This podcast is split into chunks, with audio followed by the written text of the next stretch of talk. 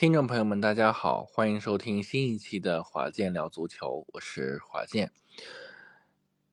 本期节目呢是一期提前录制完成的节目，为什么要做这样的一个提前说明呢？是因为截止到目前为止呢，英超已经打完了第二十一轮，阿森纳呢已经以五比零的比分赢下了水晶宫。但是呢，我们录制的时候呢，其实是英超的休赛期阶段。我们邀请了小徐阿森纳球迷以及小梁曼联球迷，共同探讨了阿森纳此前在休赛期前的三连败为什么会产生的一个原因。同时呢，我们也聊了聊阿森纳到底有哪些缺失是在冬窗期间球队需要补强的，也同时。聊了聊阿尔特塔对这支球队的一些灌输的战术是否是合适的，欢迎大家呢来聆听这样的一期节目。虽然发出的时候呢已经过了第二十一轮，但是我认为这期节目依然值得，因为在阿森纳的整个战术和人员变化之前，它始终是横在我们之面前的一个难题，同时也是。阿森纳球迷自己心中最真实的想法，所以让我们一起来聆听这期节目。同时呢，要跟大家说，大家可以通过以下几种方式来关注到我们的节目：小宇宙、喜马拉雅、QQ 音乐、苹果播客，以及最近新开通的豆瓣，都可以在这些软件当中搜索“华健聊足球”来进行订阅。听众朋友们好，欢迎来到新一期的华健聊足球，我是华健。啊，今天这期呢，我们要来跟大家聊一聊欧洲足坛啊，尤其是要聊一聊阿森纳。呃，因为今天非常开心啊，我们再一次请回了阿森纳球迷。呃，上一次阿森纳球迷来做客，应该是要上个赛季的这个阶段，可能还要晚一些啊。所以今天两位嘉宾啊，一位是刚刚说过的阿森纳球迷，另外一位是小梁啊。我们还是先请小梁跟我们打招呼吧。嗨，大家好，我是小梁。嗯，那我们的阿森纳球迷是徐老师，小徐。嗨，大家好，我是阿森纳的，呃，今天的就是华健播客的发言人小徐。好，那我们，呃，既然说了聊阿森纳，那我们就真的上来就直接明了一点，我们聊阿森纳。呃，嗯，这样，我们首先让。阿森纳球迷啊，就是再想想啊，我们让曼联球迷 反过来聊聊一聊阿森纳。呃，上半赛季结束了，呃，或者说二十轮结束了。那么作为旁观者的小梁梁老师，怎么去评价阿森纳？嗯，当然了，呃，上半赛季其实我们看到阿森纳虽然现在的排名是第三，啊，还是第四了，好像，第四。啊，对，已经被曼城超过第四了。但是，呃，其实，呃，前四的那个分差并不大。嗯，虽然说，就是跟去年的这个时候相比，啊，可能那个当时是，啊，遥遥领先，领先曼城，啊，最多的时候有八分、十一分之多。但是，嗯，今年如果大家看比赛内容的话，阿森纳无论是在欧战还是在啊，联赛其实他的表现还是比较稳定发挥的，而且是在没有热苏斯这呃情况之下，有大部分时间热苏斯不在状态，或者说他受伤没有上场的情况之下，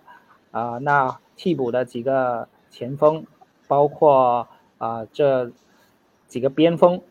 也都是有不错的这个发挥，而且。也有了，也有不错的一些进球，但是呢，可能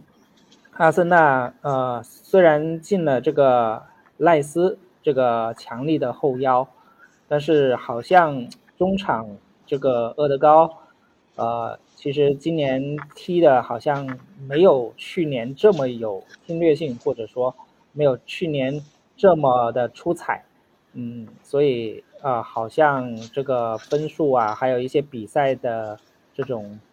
啊过程，可能没有上赛季那么顺利。但是总体来说，我觉得还是一如既往的能稳定的有一个输出，而且，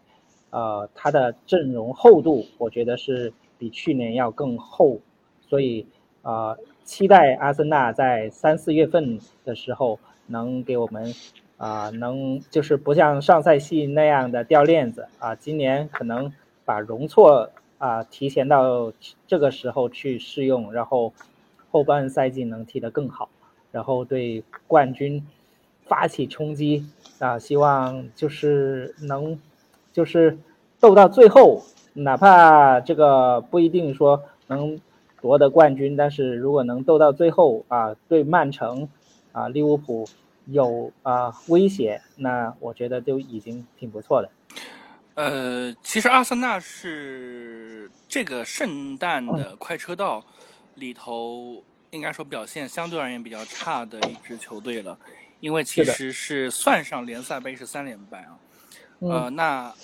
这个真正的阿森纳球迷小徐徐老师怎么看呢？总结一下吧。是因为，呃，前些天就是小那个华健说咱们一起来录播课，然后我心想，为什么赶在这个时候找我来录播课？难道是看到阿森纳三连败，然后就要来这个找一找原因吗？呃，实际上我觉得就像。小梁说的那很显然，这个赛季还是很棒的呀。那无论从稳定性上，然后从它能够体现出来的内内容上，然后包括呃，就是我觉得就是大家的那种意志啊，冠军的意志都是蛮好的。那你说这个突然来了三场连败，这个也确实是很打击信心。然后我觉得可能一方面是跟大家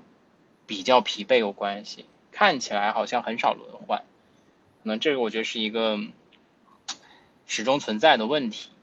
你当然可以说这个跟他的这个厚阵容厚度有关系哈，但我觉得也许也跟阿尔特塔的那种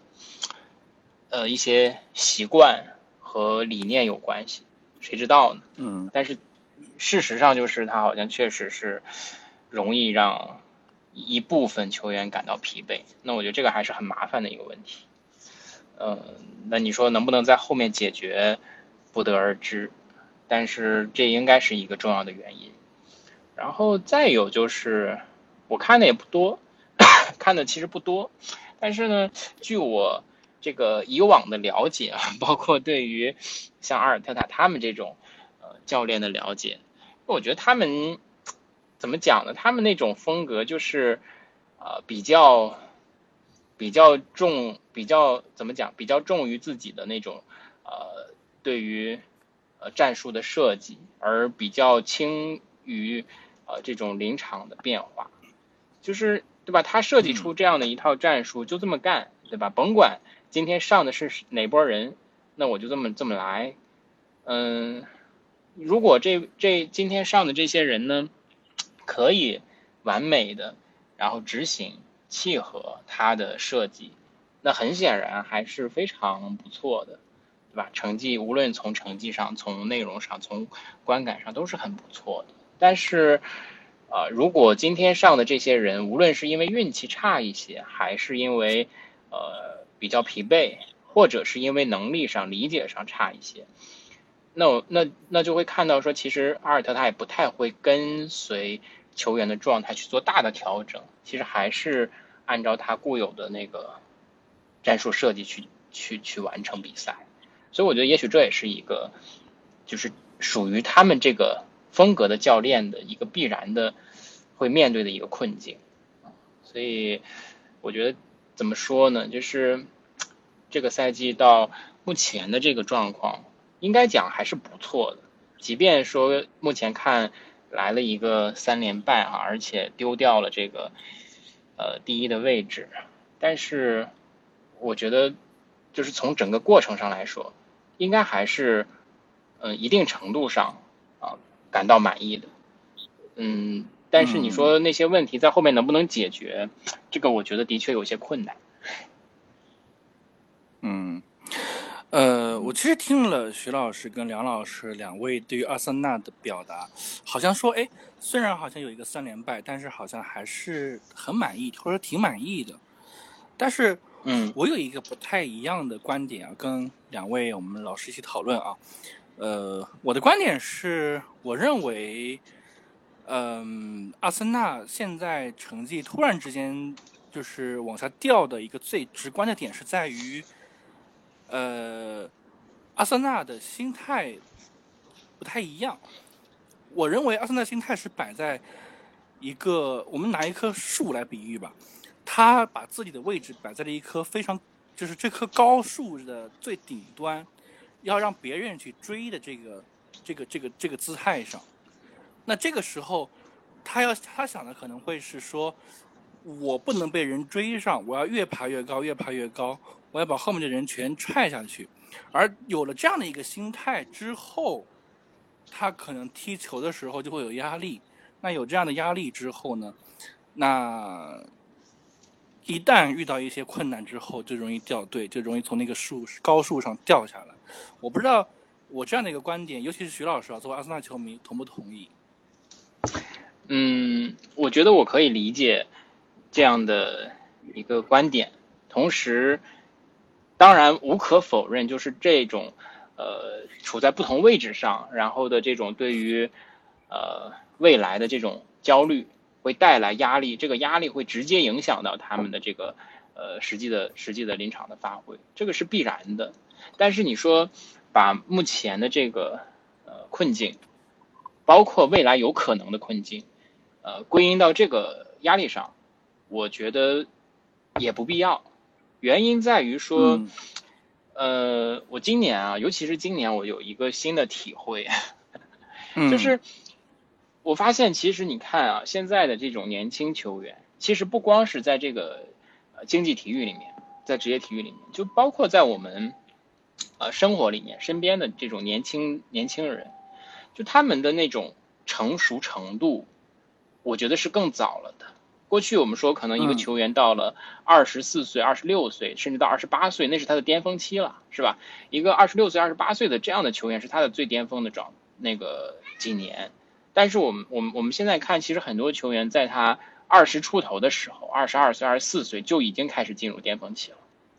对吧？然后同样，我觉得在身边的生生活里面也是，我们今我们过去说。啊，一个人要大学毕业以后，然后再工作几年，可能要到了三十岁、四十岁，呃，到甚至到五十岁的时候，这个人其实他才事业到达了巅峰哈。但是我们看今现在，我觉得不是那样的。很多年轻人其实他在非常年轻的时候，真的在在二十几岁的时候，其实就取得了巨大的成就，呃，然后他的那个为人处事等等，其实都已经是蛮成熟的。所以我我我在今年有一个很深的体会，就是我觉得呃。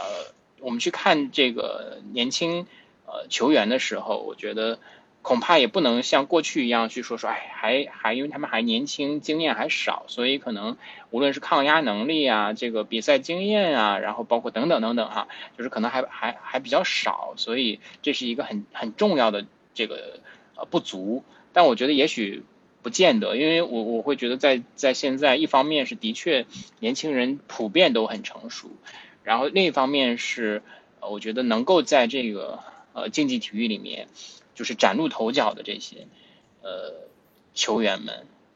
我觉得应该身上是具备最基本的这种抗压能力的。所以你说压力会不会给他们影响？我觉得一定会。但是你说那个压那个影响会大到说，他们就真的要因此而失去啊这个胜利？我觉得。恐怕也不会那么大的影响。嗯，那小梁怎么看呢？杨老师？嗯，我觉得，呃，我从另外一个方面来说吧，就是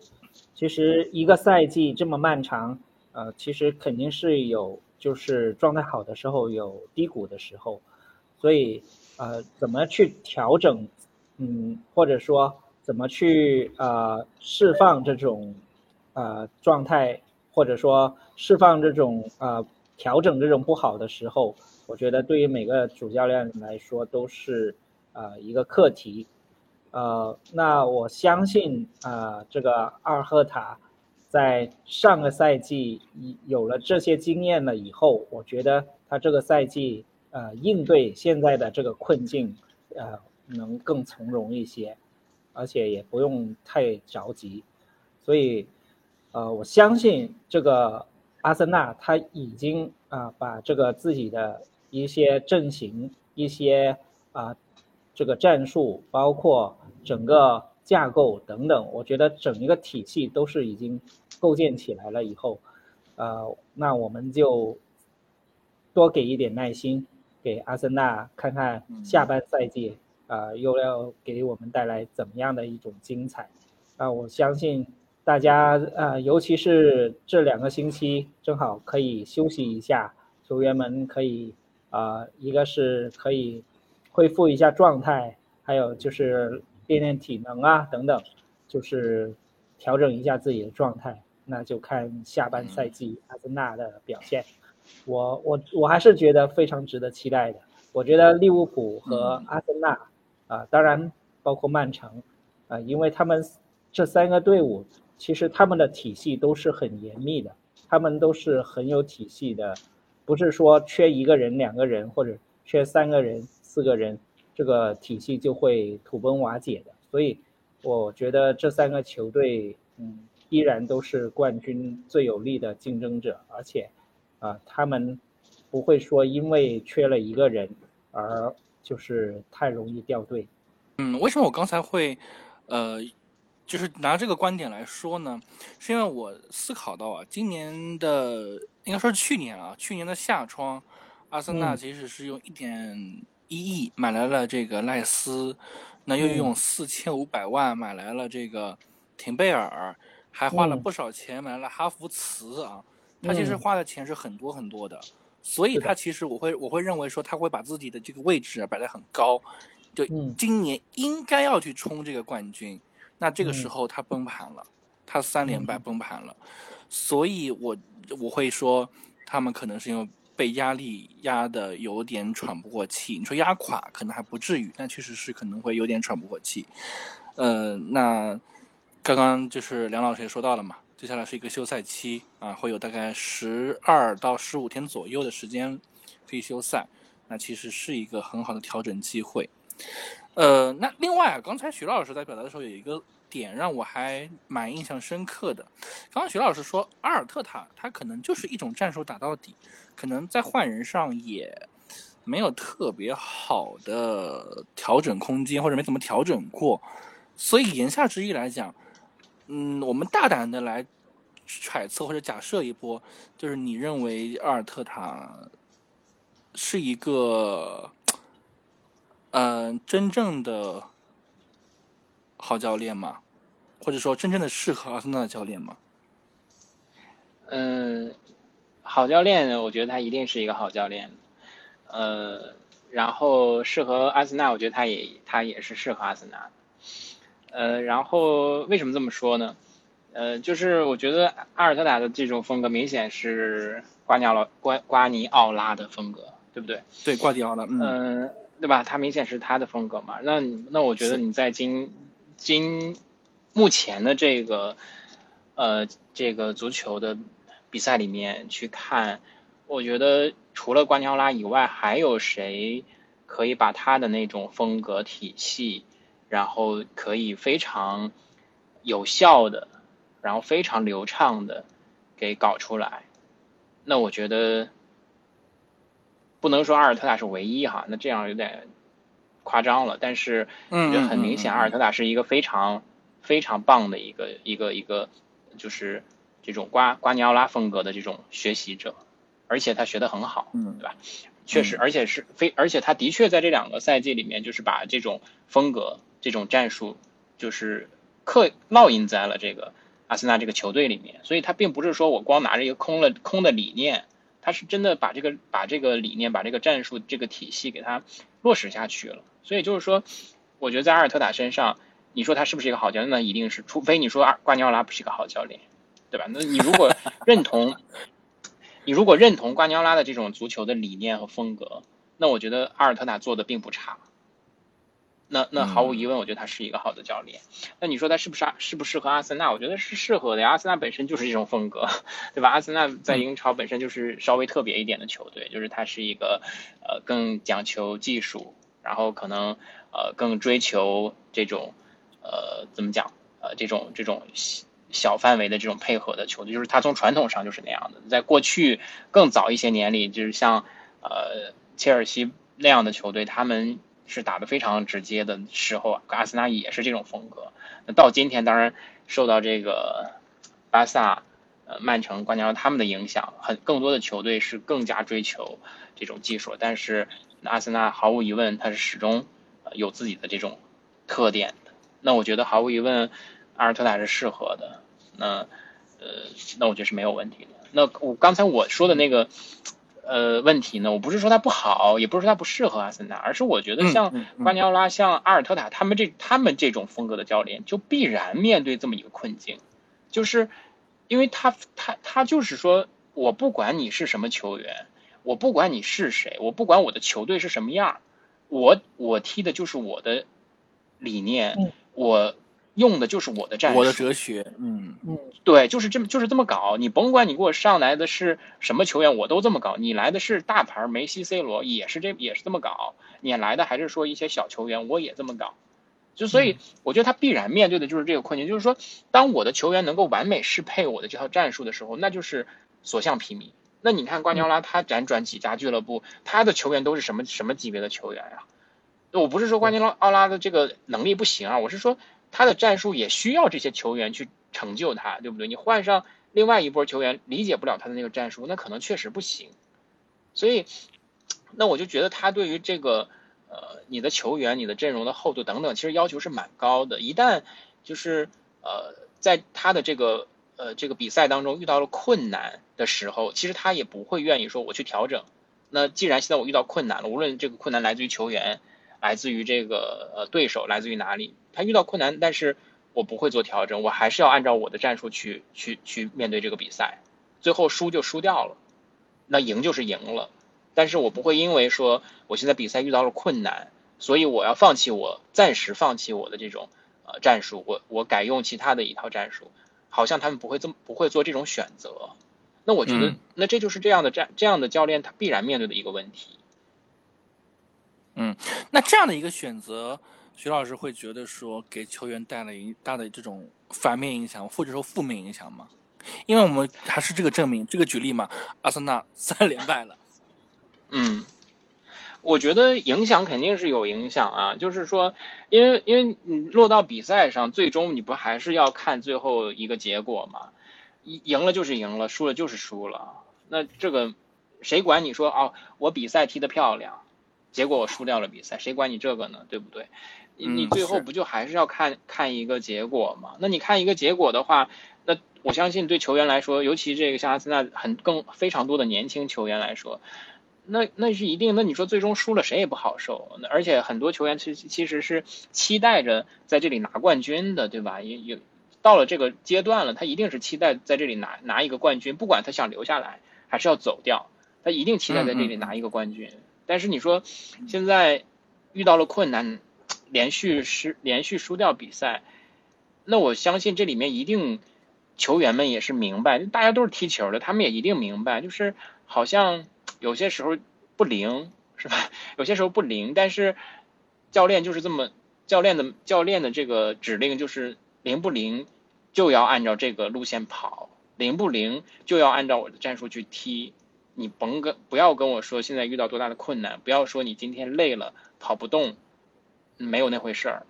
那你说对球员来说有没有？那一定有影响。但是我觉得那这种职业体育就是这样嘛。那教练负责，那所以教练就是说了算。那教练是教练就是这样的，呃，一个一个一个一个一个一个战术安排。那球员当然去服从。所以我就觉得，当大家顺的时候，比赛一直赢。球员也特别爽，那那大家都高兴，但是，一旦遇到了困难呢？我觉得的确就是像刚才小梁说的，这个时候我觉得是其实挺考验，呃，这个教练的，他该怎么去处理，呃，就是现在大家遇到的这些困难。而且我相信每个人，呃，从球员的角度来说，从他的角度，从这个教练的角度来说，大家遇到的困难还不一样，对吧？就是，所以我觉得这个时候是挺考验这个教练的智慧的。嗯。我能问一个问题，梁老师呢？就是小齐，嗯，我我问你一个问题，就是，呃，我们看到这个阿森纳和曼城，你刚才也说了，阿尔赫塔是这个瓜迪奥拉的学生，那徒弟什么时候能战胜师傅呢？你有没有一个怎么样的想法或者预测？那实际上，呃，曼城也是，呃，重金投入了多少年呀？然后欧冠动不动就被淘汰，被这个淘汰，被那个淘汰，是吧？也是到了去年才第一次真正的拿到了这个欧冠。但是他前面花了多少年的时间呀？对不对？他前面花了多少年的时间？所以你说这个从我我的我想说的第一点就是说，从这个角度上来说，其实瓜尼奥拉遇到了同样的困境，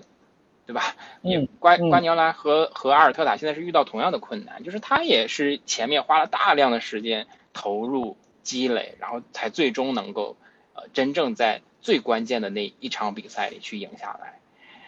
呃，然后第二就是，嗯，我觉得你要说单纯说这两支球队的一场比赛，那我觉得其实有很大的偶然因素。那那想赢其实没有什么不可能，现在就能赢，或者随时都可以赢，因为我觉得那个偶然因素很大，因为他他不能说绝对比较说，哎，你看你你的实力更高，我的实力更弱，所以我永远赢不了你的，不是的，那有很多偶然因素的影响，所以随时有可能去赢。那个阿尔特塔随时有可能去战胜瓜迪奥拉，但是第三点我就觉得，但是这个毫无疑问，我觉得在今天来说，我觉得可能他们的真正的这个呃执教的能力还是有差有差距的，还是阿尔特塔还是有很大的空间要去成长。嗯，因为更这个更更加专业的这个我也说不上了，也不懂，但是我就觉得你看，呃，瓜迪奥拉他 辗转了几家这种呃。顶级的俱乐部，那实际上可以看到的是，他其实无论呃带的是什么样的一些球员，你看他从巴萨到拜仁到呃这个曼城，其实三个联赛就是差异还是蛮大的。但实际上他还虽然他的球员当然都是最顶级的球员了，但是他实际上无论在哪个联赛里边，他还都能够是比较快速的，然后去呃捏合他的这个球队，然后也能够很好的去处理。呃，球队的关系跟球员的关系，当然具体什么样不了解，但至少呈现出来的是比赛能赢，然后大家也还认可他，所以也就是说，那他在那个日常的工作应该处理的还是很很棒的，然后也遇到过困难，他也都也都应对了，也都处理了，包括他，我觉得很大的变化是，你看，呃，现在到了曼城这两年来了那个哈兰德以后，我觉得也有一些新的变化，那像哈兰德这种，呃，这种。这这种大中锋，那我觉得在过去好像也很少很少很少用嘛，所以你看到他还是他也会有有一些新的变化。然后事实上，当然你可以说这个是就是哈兰德本身的到哪个球队都好用，让让谁来用谁都好用。那当然有这个原因哈。但我觉得那当然瓜迪奥拉愿意用他，愿意买他，那肯定是表明说他其实在这个中间有更多新的呃思考、新的设计的，所以。呃，我觉得从这个角度上来说，那我觉得毫无疑问，可能阿尔特塔还是有更多的路要走。那真正想要去说从这个整体的执教能力说去，有一天就是从大家口碑上来说，大家的这个这个整个足球呃经理的口口里面去评评价的时候，想要去超不说超越吧，但至少是呃接近瓜尼奥拉那个那个那个大家的这个。评评评分啊，那我觉得恐怕还是有有距离。当然，我觉得这并不影响说在某一场比赛里的胜负，所以很有可能到下半下半个赛季的时候，关键一场就赢了呢，这是很有可能。嗯嗯，我希望运气站在阿森纳这边，我我是非常希望 天佑阿森纳的。也有虽然只呃我不是阿森纳的铁杆球迷，但是我觉得嗯有一个很重要的冠军的一种经历。其实对一个球队的球员还是教练都是非常重要的一个经历，所以呃，就是说你像瓜迪奥拉，他嗯，除了说他自己的战术啊，还有管理啊这些水平以外，他其实嗯，刚才你说的在巴萨还是拜仁还是曼城，都有了很多拿冠军的这些经验和经历，那这些东西其实是很，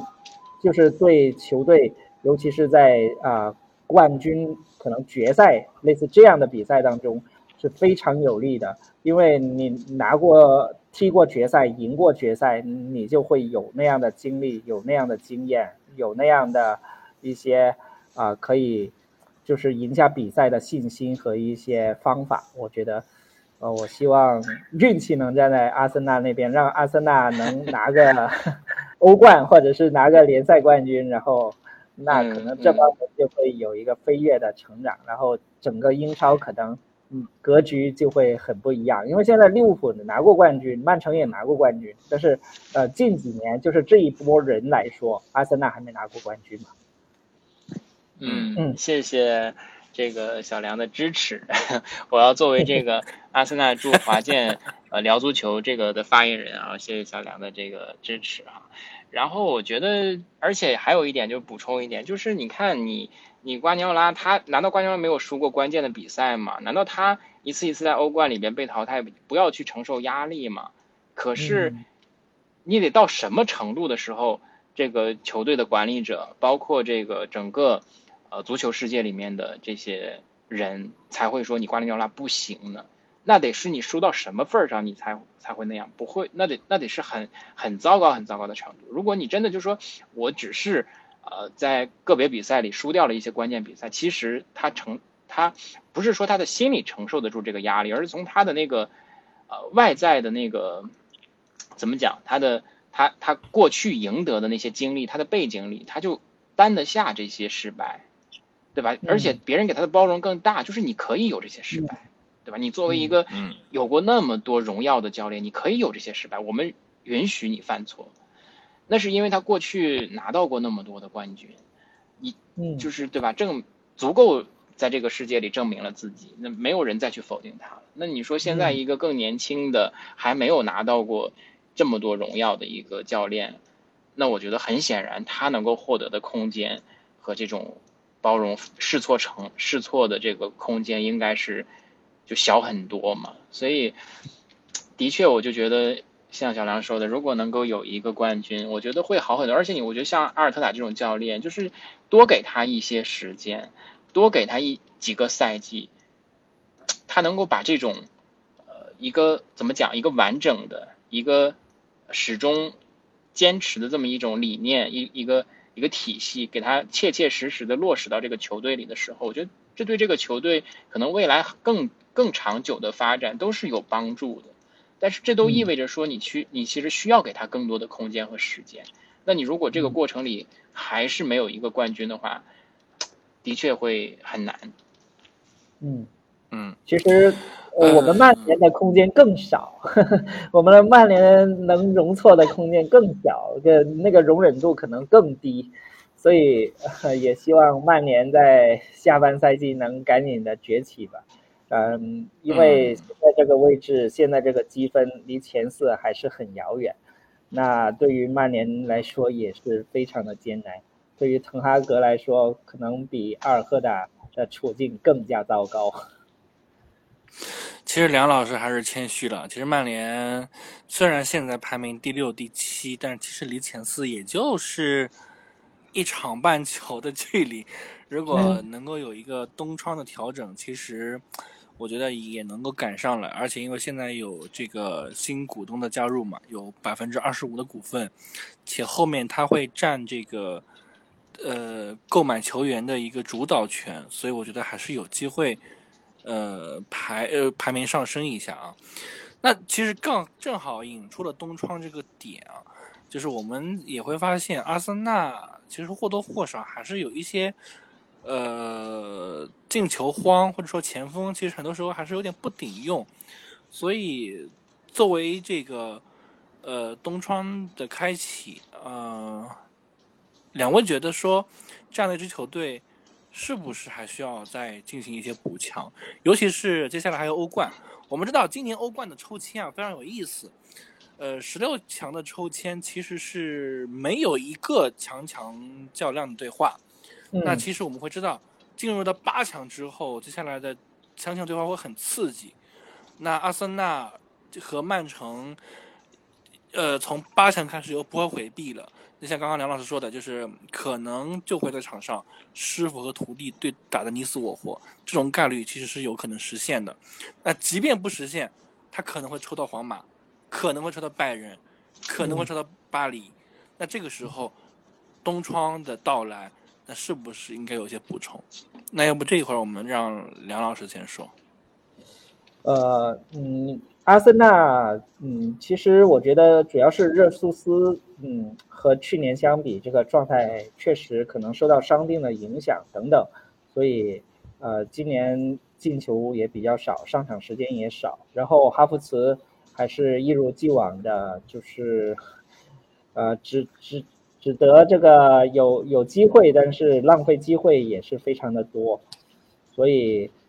嗯，我。我我感觉阿森纳可能，呃，在东窗不一定会，呃，买前锋，但是可能会在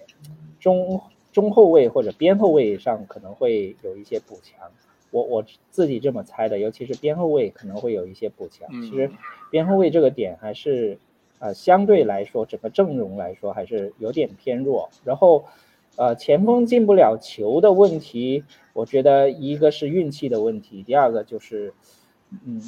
我不知道小齐你怎么看哈弗茨，但是确实哈弗茨在场上，嗯，作用不是特别明显，而且往往会拖累了阿森纳的一种推进，以及就是整个体系好像就会格格不入，我是这么认为。但热苏斯又回不来以前那个状态，所以，嗯，你觉得要不要买啊，小齐？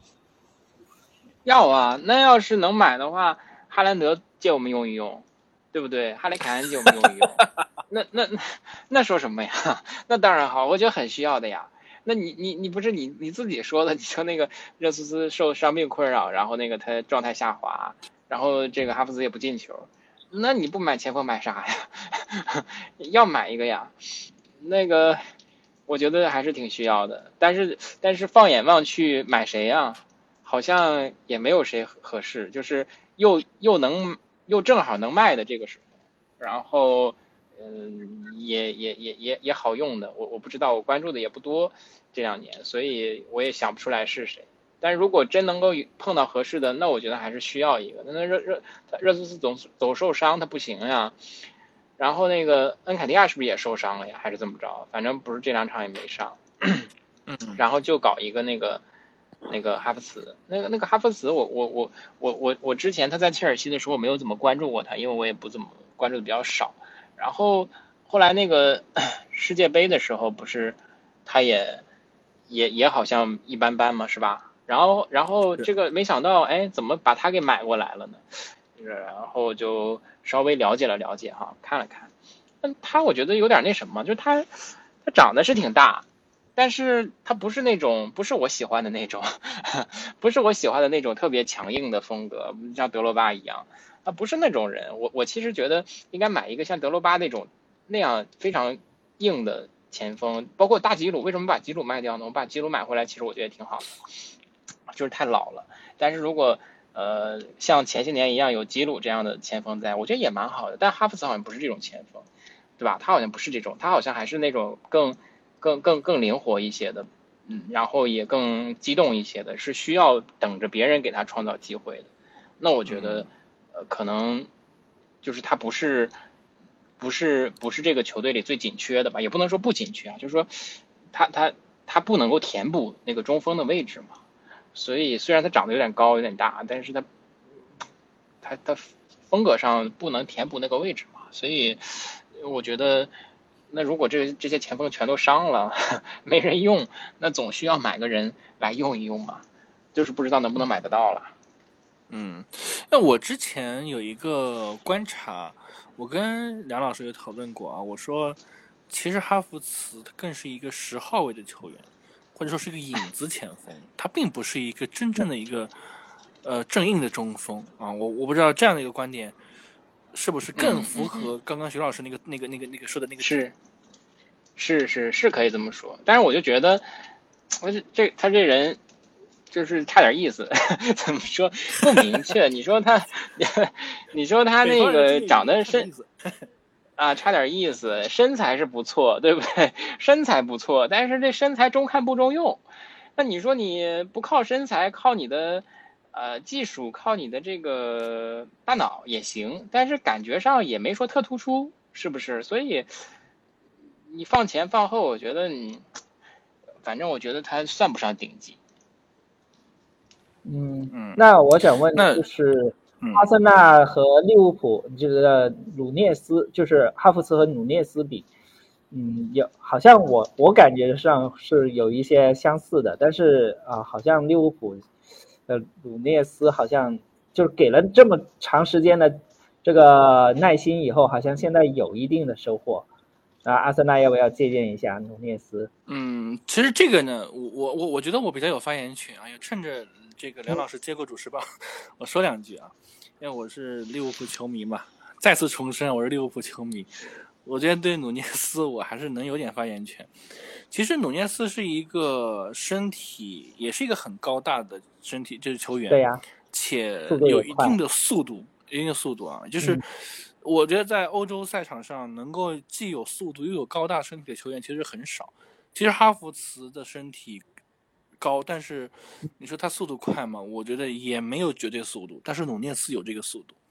那努涅斯呢？嗯其实你看他进球少，但是他有一个特别好的点是在于，他可以有很多这种浪费机会的这种机会。但是哈弗茨呢，其实嗯他有这种机会，但是他这种机会，我个人观察来讲，因为我为了做节目，其实我基本上别格勒的比赛我都看嘛。呃，我我我我觉得哈弗茨是有机会，但是他那个机会绝对机会没有努涅斯多，这是第一个。那第二个呢？努涅斯的作用还有一个就是他可以牵制，他可以牵制就是这个对方的球员、嗯乃至对方的防线啊。那么第三个，他可以有助攻，他可以有助攻。这个貌似啊，我不敢确定啊，貌似是目前来说哈弗茨好像不是很具备的一个点。呃，嗯。努涅斯最近已经有相加起来啊，各个赛事相加起来，今年已经有十个助攻了。那你作为一个纯中锋球员，能有十个助攻，且有不少的进球吧，六七个进球吧，我觉得其实是还蛮难得的，而且是助攻数大于他的进球数，那说明其实他的能力，呃，在克洛普的调教下，其实已经慢慢慢慢体现出来了啊，这个这个是我的一个呃观点和理解。嗯，那哈弗茨要不要拉拉边？会不会好一点？不要把它放在也许啊中间。对吧？我看那个鲁涅斯就经常在边儿上嘛，对不对？对，嗯是吧？嗯是这样，就是但是这就不太，这就是我就不是特别懂了，也不是特别了解，就是对于教练来说他是怎么设计的，怎么看待这些球员的，所以，嗯，就是前面说的嘛，就是他有他的那种战术安排，而且看起来是比较固执的，他是就是这么用的，对吧？好像变化也不多，所以，嗯，不知道说这个里面是怎么评估的。嗯，那说到这里，我其实有个点啊，就是，呃，你相比较哈弗茨，有一个球员，所有人可能都忽略了，我我不知道梁老师有没有想到啊，特罗萨德他很好呀，他今年买过来是挺不错的呀。是，对啊，那其实啊我们都知道他很好，为什么就不考虑让他做做这个主力中锋，而不是做替补，呃，而而是一直做替补呢？这个不是很了解，不知道他怎么想是的。吧？我可能知道得他想的论资排辈吧。啊，论资排辈啊，呃这是梁老师的想法啊。啊，也有、可能，不知道是怎么想的。但是实际上就是从他有限的这个时间里，好像还是不错的呀，对不对？是，嗯他嗯很多时候都是，呃，上场的替补骑兵，都是替补骑兵对呀啊，好几次都是这样。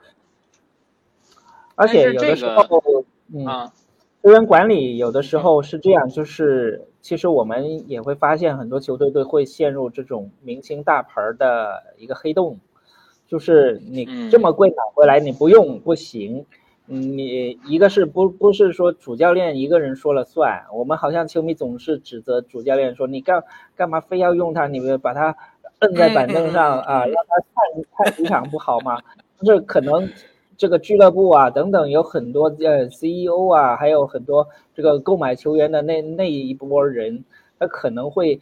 就是给主教练下了很多的压力，包括可能合同也会写的有要有保证多少的什么上场时间等等，这些都是我们所不知道的，但是呃确实往往都是这样，就是很贵的球员买回来，有的时候如果不好用或者说没发挥到作用的时候。这个就会好像一个黑洞一样，陷入了一个恶性的循环。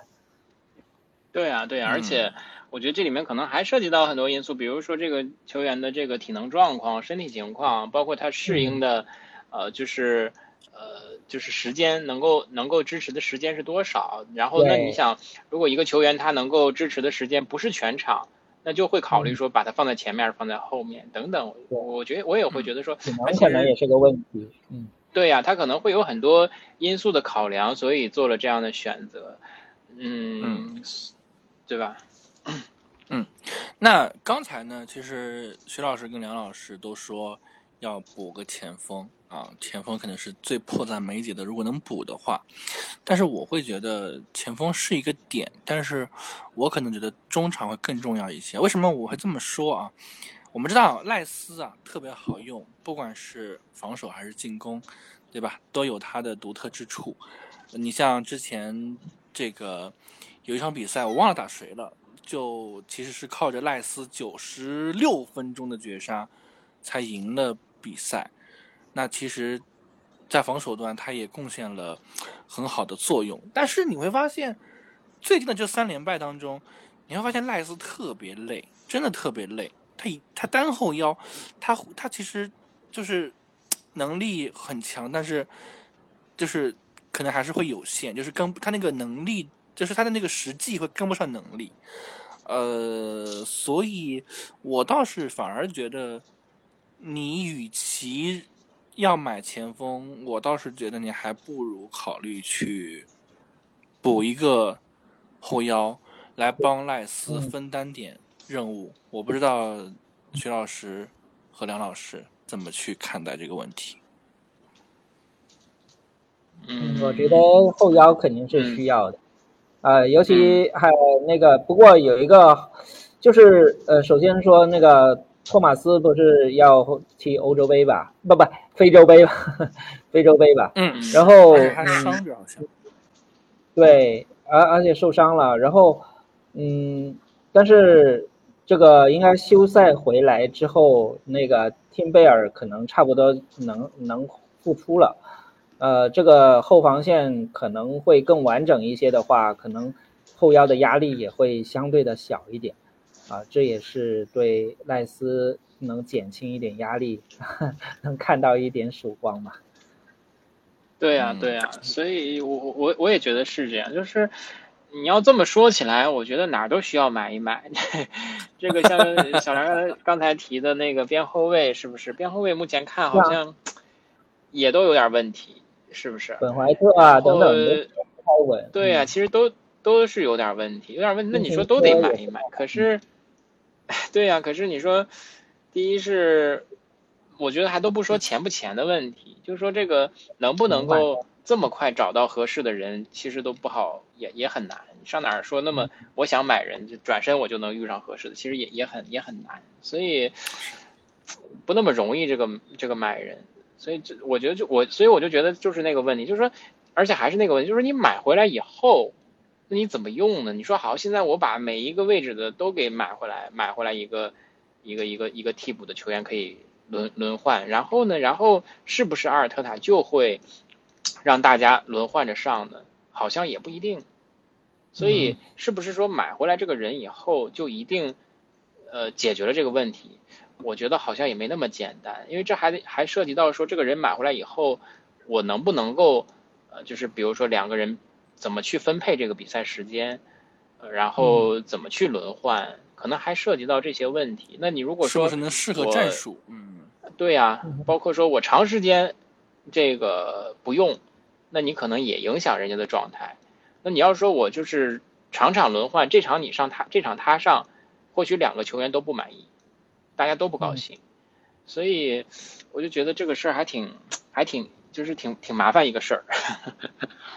嗯，通常一般东方只会补强某一两个位置，而且是可能是说已经是非常缺人的那个位置，可能才会补。嗯 OK，那我换一种问法啊，就是如果说我们只有一个名额，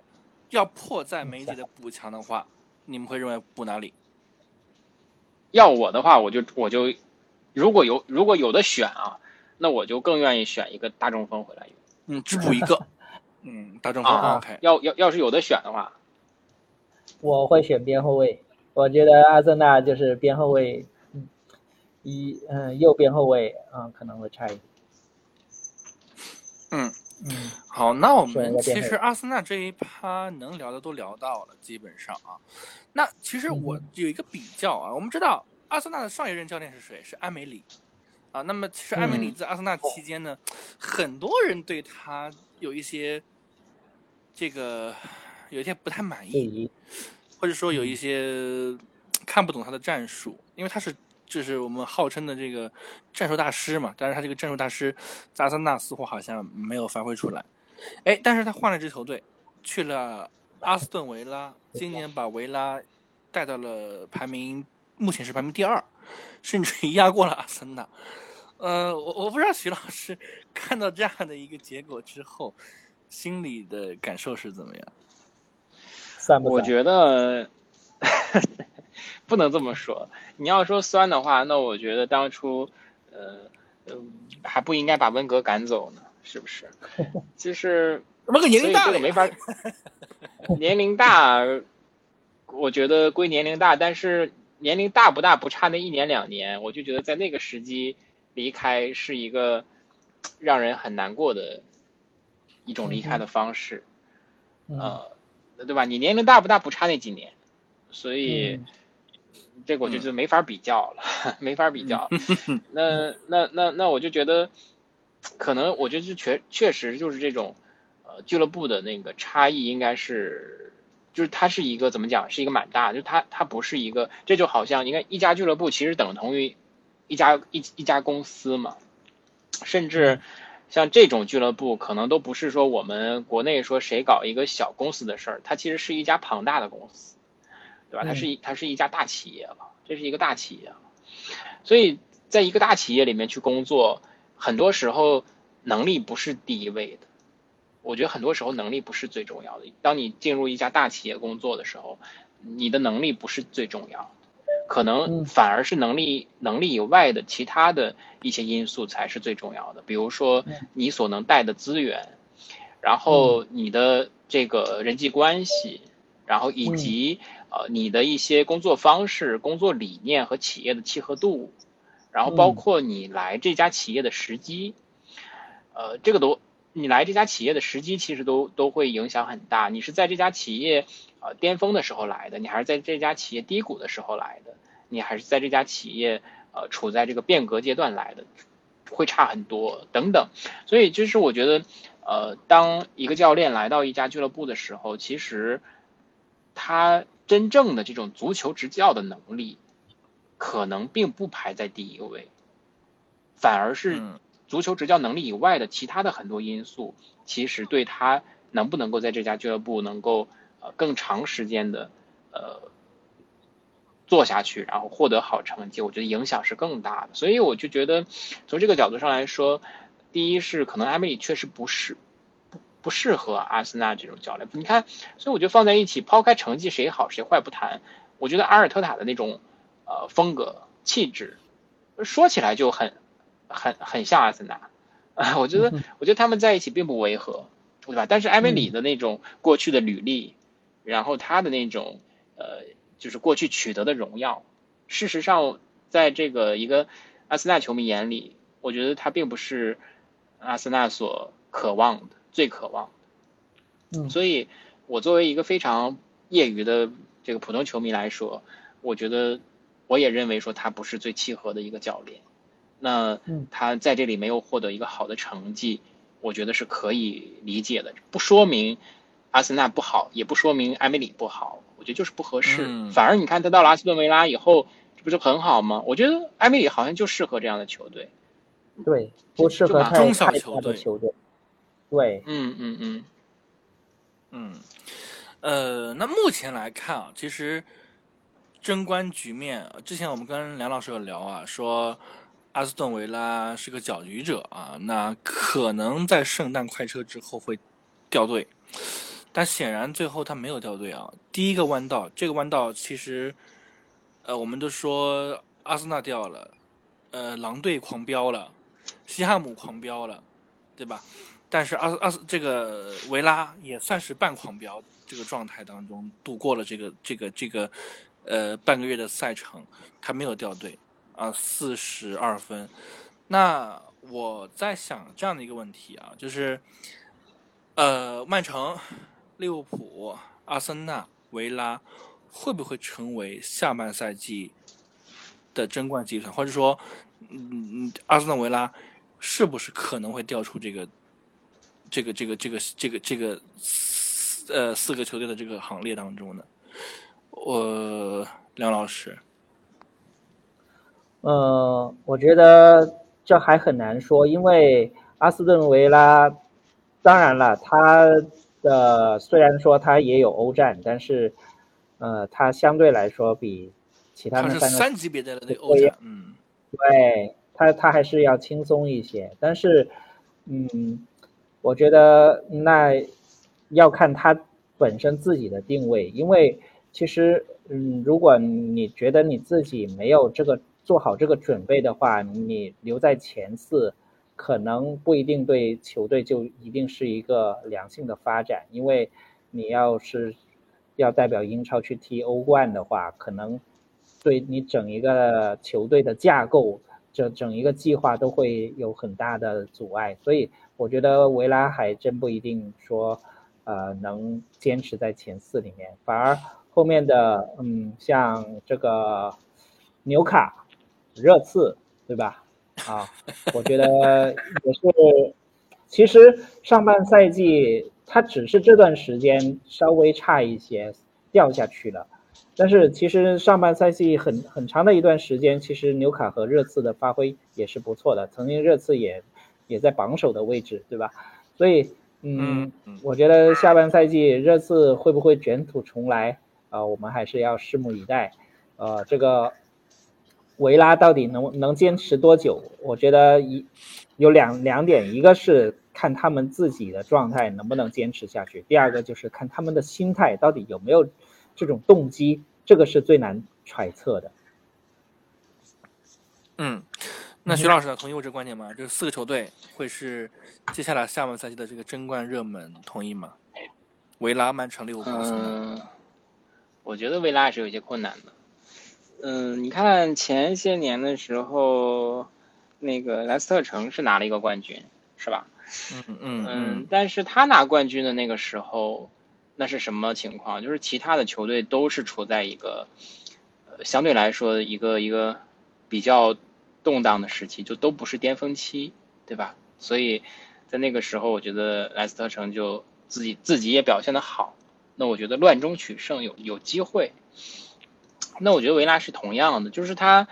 要最后拿冠军，我觉得他不能只说说只要我踢的足够好，我就能拿冠军。我觉得恐怕还没有这个底气，恐怕还是要借助一些条件，比如说其他的几支球队好像各自都有自己的这个衰落。我觉得才有可能，然后同时维拉足够好，那我觉得才有可能他去拿到那个冠军。不然的话，我觉得其实确实是挺困难。那事实上，你看这个赛季就说啊，没有哪一个球队是绝对的统治，但是实际上大家各自都有自己非常出彩的地方，所以真正说其他的这些球队都很掉链子、很混乱，然后把这个机会。给到这个维拉那里，我觉得其实还是挺困难的。你说能不能保一个前四？这也许有可能，但是也也困难。我觉得这个倒是可以期待，但你要说把它算在这个呃争冠的里面，我觉得那恐怕不太现实。因为我确实觉得其他几支球队各自都有自己非常呃出色的出彩的地方，那我觉得还远远没到说把这个位置能留出来给他。嗯。呃，我们可以理解为说，曼联、热刺纽卡争四啊，切尔西可能是保保八争六啊，我们就不谈了。那这里面我们其实一直没有提到曼城啊，我们这一趴的最后一个部分来提一下曼城。曼城呢，在过去这一年，二零二三年，其实赢了该赢的所有奖杯，包括超呃这个这个世俱杯啊，对，那还有欧冠，对吧？都赢了，超级杯都都赢了。那么，呃，现在呢，其实是少赛一场，落后五分啊。那这样有这样一个问题，就是他现在是不是对于呃冠军的渴望，或者对于国内的冠军的渴望没有那么强烈？因为我们知道欧冠他目前只拿了一座，那其实联赛他除了呃一九二零赛季被利物浦拿走以外，他已经基本上瓜迪奥拉上任以来，基本上每一年每个赛季都是欧冠英超冠军，所以他会不会后面？对那个兴趣就不会那么的有那么大啊。虽然我们说那个德布劳内已经回来了，嗯嗯，这个问题我先说啊，嗯，我觉得是这样，就是一个球队啊，他的这种争冠的呃这种呃决心啊、信心啊，可能我觉得有三个方面的这种。因素，嗯嗯，一个是俱乐部层面管理管理层面，一个是教练层面，一个是球员的层面。那我觉得从俱乐部层面上来说，可能有你说的那个呃考虑，或者那不叫考虑或者影响，就是说，因为他前面其实这一口气卸下来了，对吧？该拿都拿到了，所以我觉得从俱乐部层面上来说，他应该就给这个球队更多的一个包容度了。就今年拿到了非常好。今年拿不到呢，我相信俱乐部从管理者管理层面上来说，不会苛求球队的，不会苛责这个球队，所以我觉得也许这种呃松懈在这个管理层面上来说，呃，我觉得是是有影响的。那我觉得从这个教练层面上来说，我我倒觉得其实影响应该也不大，因为你看对关关迪奥拉来说，他拿到的冠军足够多了，事实上他早已经拿到的冠军足够多了，事实上他不需要再去靠说我要在曼城也拿一个欧冠去证明什么。对吗？他他其实都不需要这些了，所以我觉得对他来说，呃，去建去打造一支球队，然后去去把这支球队能够呃一直带他发展下去，不断的去赢下比赛，然后去呃不断的去完善他的这个球队的阵容等等，我觉得这个是作为一个那个级别的教练有可能会考虑的问题。至于说我是不是？要靠一个冠军去证明自己，包括说我现在赢了这个，赢得了所有的冠军以后，我是不是就没有目标了？我觉得恐怕这种影响对于这个级别的教练来说是微乎其微的。所以我觉得从教练层面上来说，我觉得这种影响应该不大。然后我觉得从这个球员层面上来说，我觉得可能 就是大家的想法不一致，有的球员也许会有一些影响，有的球员我觉得影响不大。我觉得这个里面可能涉及到的因素就是。他球员的职业规划的问题，就是你你是未来讲打算一直留在曼城，你还是打算离开这里？那年轻的球员和年纪大的球员可能都会有不同的考虑。如果你想要离开曼城的话，那我觉得他其实是是一定渴望胜利。你越是这在这里的胜利越多，成绩越好，你离开的身价肯定越高啊。所以，我觉得一定是有一部分球员不会因为说。去年拿了足够多的冠军，所以今年就懈怠了。我觉得一定不会那样，因为他要从自己的职业规划的角度去考虑嘛。当然，你说有没有球员就是可能会懈怠？那我觉得肯定也有。那具具体到底是谁，我也不知道。但是我只是说，我只是觉得那 该有肯定会有的。那有的球员如果他不追求，也不能叫不追求，或者是他对于未来的职业规划的那个要求没有那么高，或者说他短期内也不打算离开，对吧？等等。那我觉得他确实有可能想，哎，那就这个赛季就就混一混吧，也是有可能的。但是我还是觉得说，其实对于大部分的呃球员来说，其实他能够在这种级别的联赛里，然后到这种程度，我觉得他的这种呃对于胜利的渴望，这种职业规划的能力，应该还是可以信赖的。所以从球员这个层面上来说，也许也会有影响，但是我自己觉得可能影响不大，因为。有影响的球员，他可能就被轮换掉，对吧？嗯那些真正能够上场比赛的球员，可能其实就会从教练组的那个角度考虑，就是他的影响不大。嗯，那梁老师我觉得补充一点就是，呃，从教练的层面，我补充一点就是，我觉得瓜迪奥拉对球队的这种掌控或者说把控的能力，那是超乎想象的。就是他其实知道自己的球队正在处于一个什么样的状态啊、该什么时候起来，他就像一个指挥家一样，什么时候，对吧？这个音音乐要下去，什么时候起来，这个情绪等等哈，就像一个就是乐队的总指挥一样。所以，嗯，我可以看到我们上赛季曼城，嗯，那个三冠王，其实就是在最后的那个那几十场比赛、十几场比赛当中，全都要能想拿下的比赛，全都能拿下，那就是他其实心里非常有底，也非常有底气，然后也深知自己的球队已经所有的队员都已经到了一个最好的状态，可以拿下任何的对手，所以我觉得瓜迪奥拉在这一方面还是一个啊世界级的教练，确实是一个嗯可以说是顶尖中的顶尖，就是无人无人能出其右的这么一个教练，就是尤对对对其是在这个这在曼城的这个把控力上。对对，这一点我完全认同。我觉得就是古往今来，我们去数能做到这个程度的教练也是屈指可数的。也许那个呃某一某一个阶段的穆里尼奥也是可以的。然后等等，嗯还有一些其他的教练，包括我其实一直很喜欢那个海因克斯哈，就是我觉得他他他他之前带拜仁，包括带德国队的时候，也是感觉就是很很很到位的等等，但我觉得屈指可数，的确屈指可数。所以你知道，我就觉得那个就是当一个人到达了足够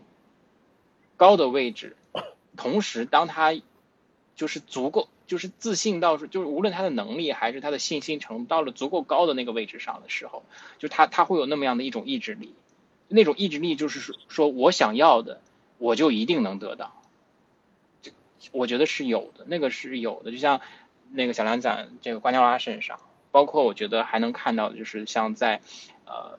C 罗身上，在詹姆斯身上，就是我觉得他们身上就是有那样的一种意志力，就是我当然不是说每一场比赛都能赢，但是他会很清楚这个比赛我可以输掉没关系，但是有一些比赛如果我想赢，我就一定能够赢，